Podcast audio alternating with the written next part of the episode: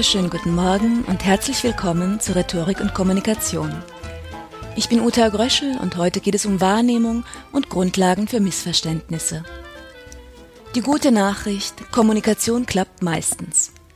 Wir reden miteinander jeden Tag, wir beherrschen unsere Sprache von Kindheit an und wir kommen mit anderen klar. Das ist normal und gut so. Wenn dann ein Problem auftritt, vermuten wir schnell ein ernsthaftes Defizit bei unserem Gesprächspartner.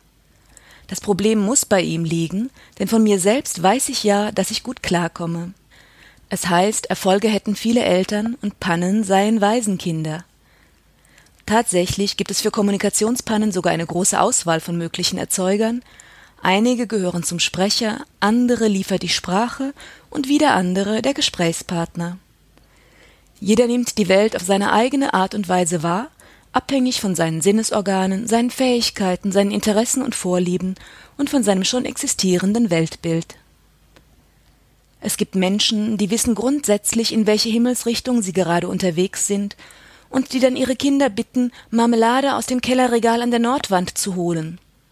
Ja, und es gibt andere, die dann entweder lange und scharf nachdenken müssen, welche Wand das wohl sein könnte, oder die einfach gleich alle Wände absuchen, bis sie die Johannisbeermarmelade endlich gefunden haben.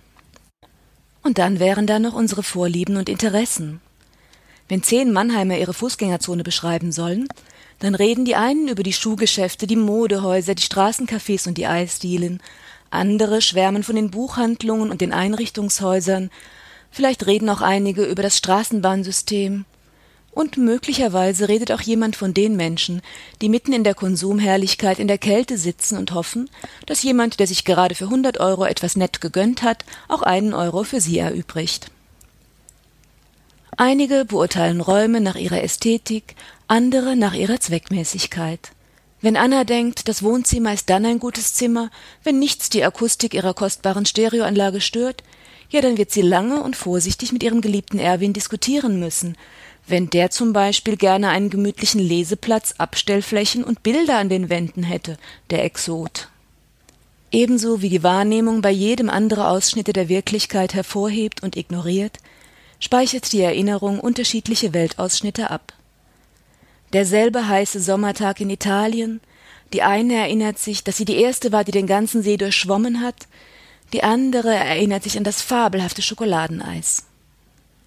Viele sehen das Gedächtnis als exaktes Aufzeichnungsgerät der Vergangenheit, dabei wird im Kopf tatsächlich vieles verfälscht, verzerrt, erfunden und verlegt und an unser allgemeines Welterleben angepasst.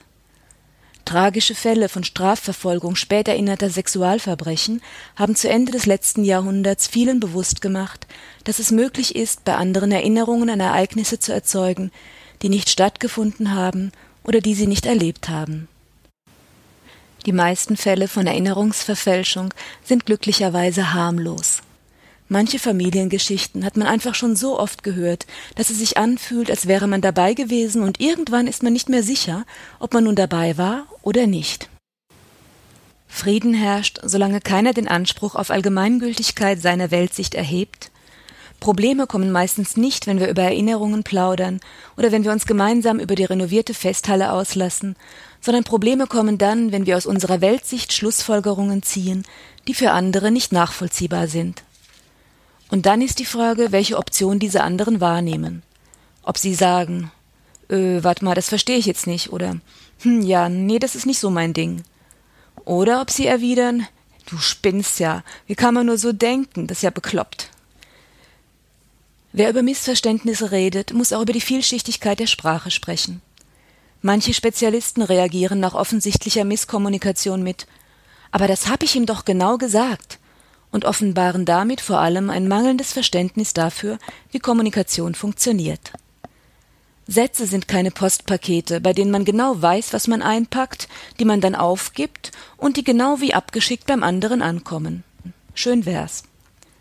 Was ankommt, hat vielmehr unterwegs Kratzer bekommen, ein paar Bestandteile sind verloren gegangen und irgendwas liegt noch dabei, was ursprünglich gar nicht eingepackt wurde. Verständnis entsteht zwischen zwei Menschen. Nur weil einer etwas gesagt und gemeint hat, ist es noch lange nicht das, was der andere annimmt. Niemand hört wirklich alles, was andere sagen, Jeder filtert aus dem Gesagten das heraus, was ihm wichtig zu sein scheint, und hört anderes nicht. Jeder ergänzt aus seinem Weltwissen Hintergründe und Zusammenhänge, die passend sein können, aber nicht müssen. Sprache arbeitet immer als Lückentext, und wir sagen nie alles, sondern lassen die Situation, das Weltwissen und die Erfahrung den Sinn mit herstellen. Korrekte und genauigkeitsliebende Gesellen, die besonders wenig Lücken lassen wollen, gelten sogar als ausgesprochene Langeweile. Wenn Carla erzählt, wir waren gerade beim Abendessen, da rief meine Schwester an, wird sie automatisch davon ausgehen, dass erstens klar ist, dass mit wir sie und Ferdinand das Licht ihres Lebens gemeint ist, dass zweitens ein Abendessen in Sitzen an einem Tisch stattfindet, drittens der Anruf durch einen Klingelton signalisiert wurde, dass sie viertens diesen Klingelton nicht ignoriert, sondern den Hörer abgenommen oder die entsprechende Taste gedrückt hat.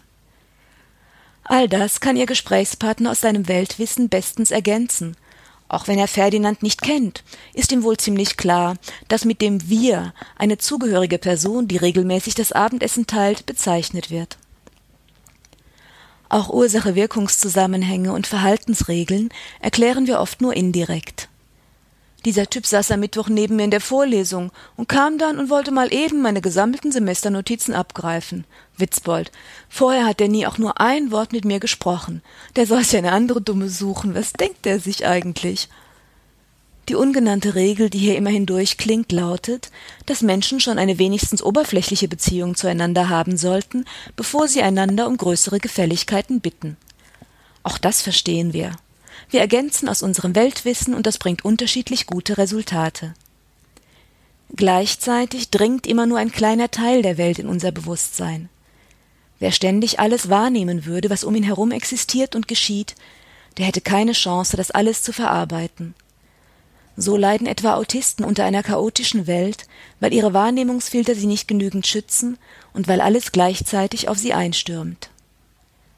Wenn wir jemanden reden hören, speichern wir einen großen Teil des Gesagten nicht ab oder nehmen es gar nicht erst wahr. Das geht doch nicht.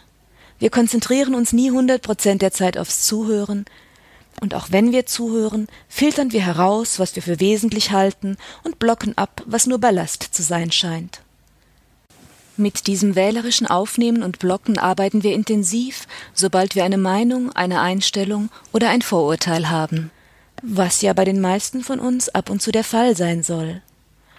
Eine der bewunderungswürdigsten Geistesleistungen der Menschheit ist deshalb das gezielte Suchen der Wissenschaft nach Möglichkeiten, vorgefasste Annahmen und Glaubenssätze zu widerlegen. Ja, in den meisten Fällen funktioniert Kommunikation vor allem dann, wenn zwei miteinander reden, die wissen, was der jeweils andere will, wer er ist, die seinen Hintergrund kennen, um die Situation wissen und dieselbe Sprache beherrschen. Soweit für heute zum Thema Wahrnehmung und Grundlagen für Missverständnisse. Um einen genaueren Blick auf die Tücken der sprachlichen Kommunikation geht es dann im nächsten Podcast. In diesem Sinne, auf Wiederhören, alles Gute und eine schöne Woche.